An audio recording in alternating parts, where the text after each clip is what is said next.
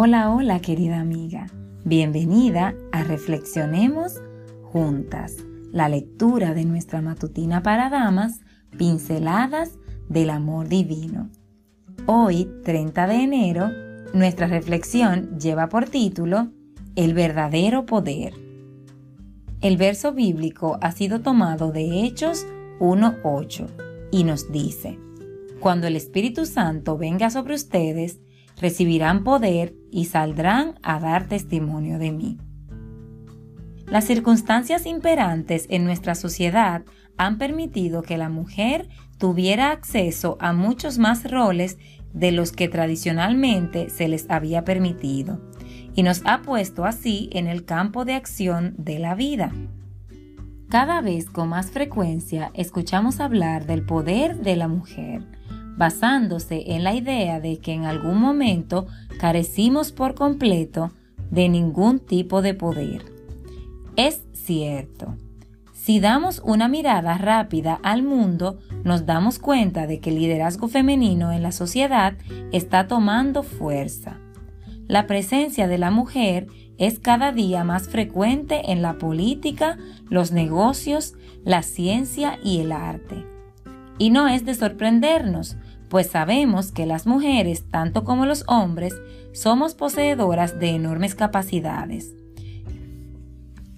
Pero hablemos de nosotras, las que comúnmente somos llamadas amas de casa, aquellas que la mayor parte del tiempo estamos arreglando camas, cocinando, limpiando, cuidando las plantas, dando de comer a las mascotas y terminamos el día revisando tareas mientras doblamos ropa recién lavada. Capaz que ninguna de nosotras ocupe un sillón en una oficina gerencial, ni mucho menos en un parlamento. Sin embargo, las labores del hogar no son algo que debamos menospreciar, pues exigen asumir una posición de líder. Requieren preparación, desarrollo de habilidades, sabiduría y un poder ajeno a nosotras que proviene del Creador y es otorgado por gracia a quien lo solicita. Amiga, frente a tan grande y solemne demanda como es el cuidado de tu familia y ante el cansancio, el desgano y el sentido de inutilidad que acosan, es tiempo de hacer un alto, levantar la mirada al cielo y pedir con humildad el poder y la inteligencia.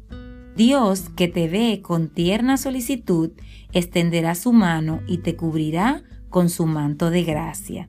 Te revestirá de fuerza, la misma fuerza que necesitaste para dar a luz a tus hijos. La mano de una mujer llena de poder de Dios no tiembla a la hora de aplicar disciplina salvadora a sus hijos. Se levanta para bendecir y no para maldecir.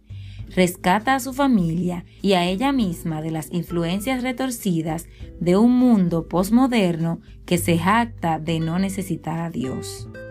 Hoy, antes de iniciar tus quehaceres domésticos, siéntate a los pies de Jesús, inclínate reverente ante su presencia, saborea tu compañerismo con Él, sin prisa, sin dudas, sin desconfianza, con humildad y docilidad que tu oración sea, Señor, vengo a ti, guíame en el camino, sé mi sustentador y mi guardador. Levántame cuando mi pie tropiece. Amén. Que Dios te bendiga.